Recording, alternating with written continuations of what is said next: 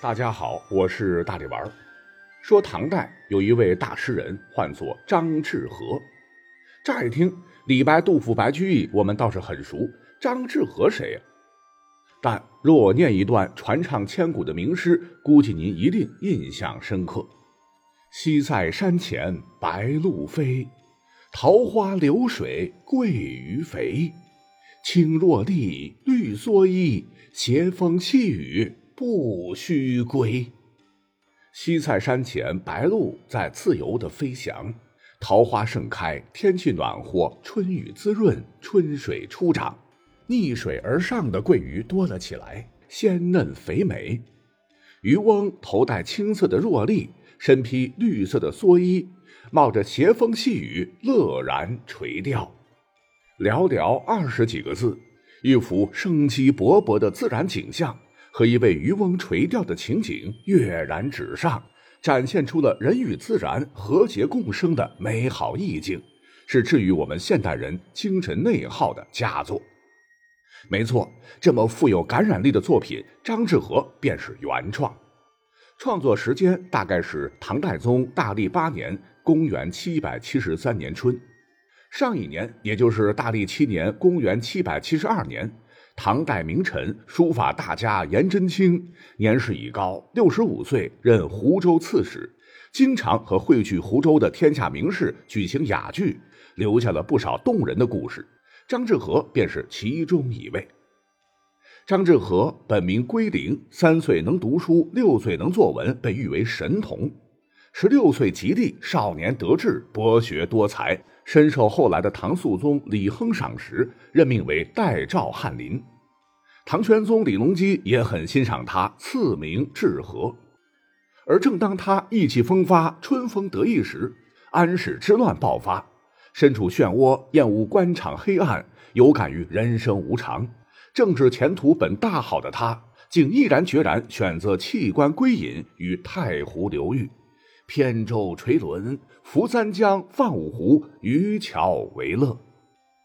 而时任湖州刺史的颜真卿去拜访张志和时，见到张志和穿着棕草编的草鞋、粗布大袍，住着覆盖着野草的陋室，不禁感慨万千。又见张志和用的渔船又破又旧，便想出资帮他造一艘新船，但被拒绝。张志和说：“我这艘破旧的船。”当做漂泊游荡的家，往于山水之间，足矣。亏得一般，可见传世诗作中令今人羡慕不已。那位恬然自得的渔翁，便是张志和自己。诗名便唤作《渔歌子·西塞山前白鹭飞》。张志和巧妙地选用白鹭这一象征自由闲适的意象，来烘托渔夫内心的悠闲自在。白鹭以水中鱼虾为食，故同时暗示此地乃是人杰地灵、鱼米之乡，正好适合隐居生活。张志和也因此被称为西塞渔府词坛先驱。据说八仙之一的吕洞宾也曾著有《渔府词》，其中的格式和韵律基本都是仿照张志和诗作而成。总之，惊艳了千年，不少听友恐怕今天听到大力丸的节目才得知。哦，白鹭自由飞翔的西塞山，便在今天的浙江湖州市吴兴区庙西镇西条西畔。而斗转星移，一千多年过去了，这里依然青山藏灵秀，白鹭舞翩跹，是盛景依旧。而对于久居城市、被工业气息污染的你我，若想体验中国词学的经典意象和江南意境之妙，摆脱精神内耗，重获内心平静，如张之和当年一样，心无挂碍，深感自然之美，忘却世间忧愁。那么，有着深厚历史文化底蕴的西塞山旅游景区不可不来。西塞山、霞木山、柱山等群山连绵，庙西港蜿蜒流淌，好山好水孕育出好环境。部分区域负氧离子浓度高达每立方厘米两万个，是大城市浓度的四十倍以上。在倾听流水潺潺，身心的疗愈妙不可言。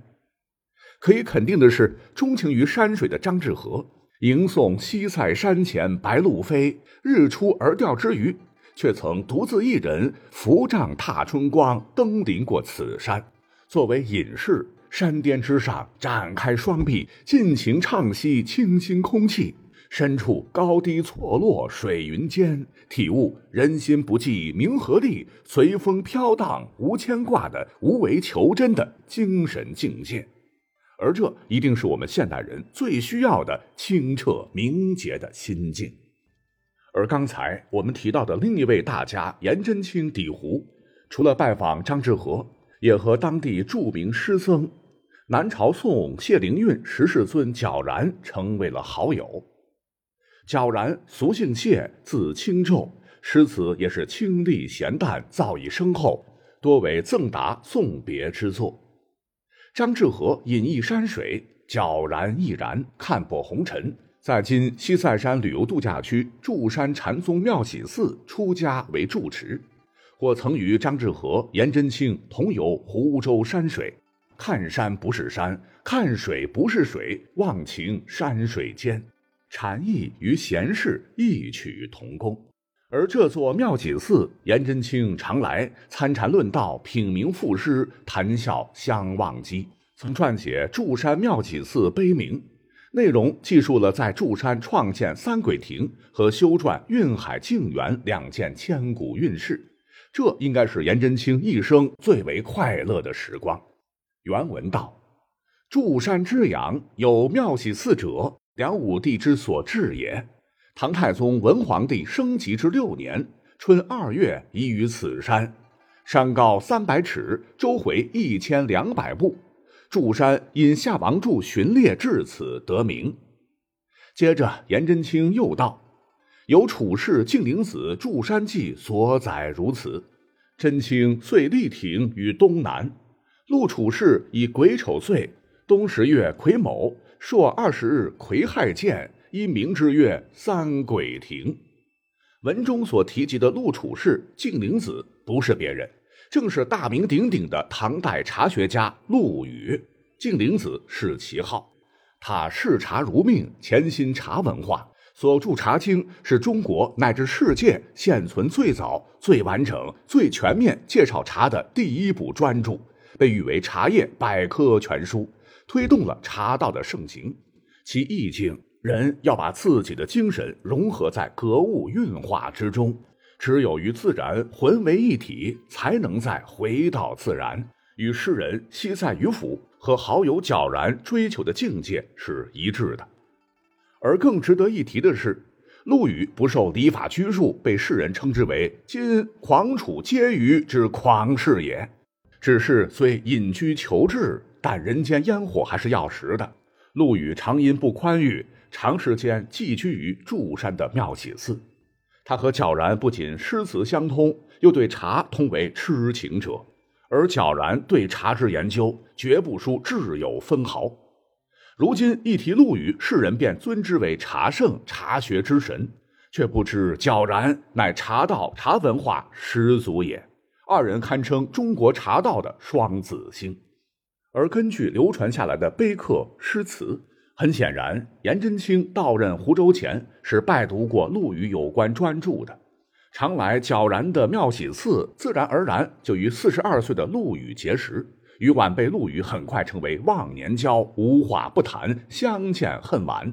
他们也经常相约在西塞山的三鬼亭一起品茶吟诗。而说起三鬼亭的由来，就是颜真卿当时为了迎接侍御史元高所建。巧合的是，当初亭子落成之日，竟是难得一遇的鬼年鬼月鬼日，故而这座亭子还被陆羽本人取名为三鬼亭。那再后来，不只是颜真卿、皎然和张志和是这里的常客，还有留有佳句“春风得意马蹄疾，一日看尽长安花”的孟郊。莺啼燕语报新年，马邑龙堆路几千的黄甫冉，以及离人无语月无声，明月有光人有情的唐朝诗坛享受盛誉的女诗人李野等，这些文人墨客齐闲谈笑间，茶水沸腾，茶香四溢，众人一边品茗，一边作诗，时而笑声不断，温馨而安逸。而这几次一千两百多年前的沙龙，也由此被颜真卿铭刻下来。十载，颜真卿在湖州的四年半时间，为君守政，替民解忧，也是深受百姓爱戴。常工作之余，偷得浮生半日，邀皎然、陆羽等众多名士登高西塞，联句赋诗，跋涉诸山，煮茶论道。真正是谈笑有鸿儒，往来无白丁，文人雅集，盛极一时。而颜真卿肯定也想不到，这将对中国的文化和艺术带来极其深远的影响。但有句话常讲：“天下无不散之筵席。”一切发生的太过突然。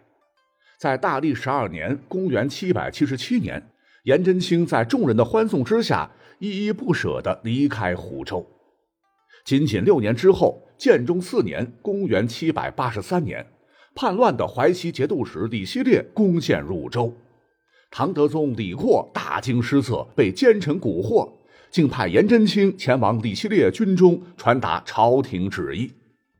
李希烈威逼利诱，让他投降，但颜真卿不卑不亢，怒骂道：“原来是叛贼，怎敢称诏？”随后被叛军一杀，壮烈殉国。终年七十六岁，平叛后葬于京兆（今西安万年严氏祖茔）。而远在千里之外的陆羽、皎然等得知噩耗，更是悲痛交加。深受颜真卿人格魅力的感染，陆羽从此隐居避世，发奋不断完善茶文化，寓居祝山，终于撰写出了《茶经》。而《茶经》在千年来深受历朝历代茶学专家、文人雅士的推崇。影响到了后世的政治、经济、文化与生活的方方面面，也成为全世界一种流行文化和不可或缺的生活习惯。而就在颜真卿殉国的二十多年之后，唐德宗贞元二十年（公元804年），陆羽是卒于湖州清塘别业。临终前，他特别叮嘱，一定要将自己的遗骨。埋于四年前已圆寂的亦师亦友的皎然舍利塔旁，一同葬于祝山。从此，师僧茶圣与松竹云海为伴，而祝山也成为千百年来陆羽的朝圣之地，世界禅茶之源。所谓沧海桑田，斗转星移，如今。三鬼亭、陆羽墓、皎然塔、妙喜寺等千年前存在的建筑已经全部恢复起来。吴兴西塞山旅游度假区通过微改造、精提升，打造了祝山文化园，再现了庙西的茶禅文化气象，如陆宫遗风、石潭塔影、竹海写真、妙语听松、韵海西厢、云响茶轩等祝山实景。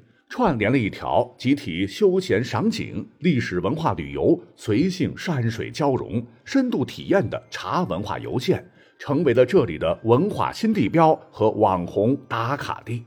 所谓“桃花流水聚，游是所传颂”。若真有一天，你我想远离钢筋混凝土的禁锢，治愈内耗，不妨可以来到这里，重走茶圣古道，定会邂逅不远处的。诗意生活。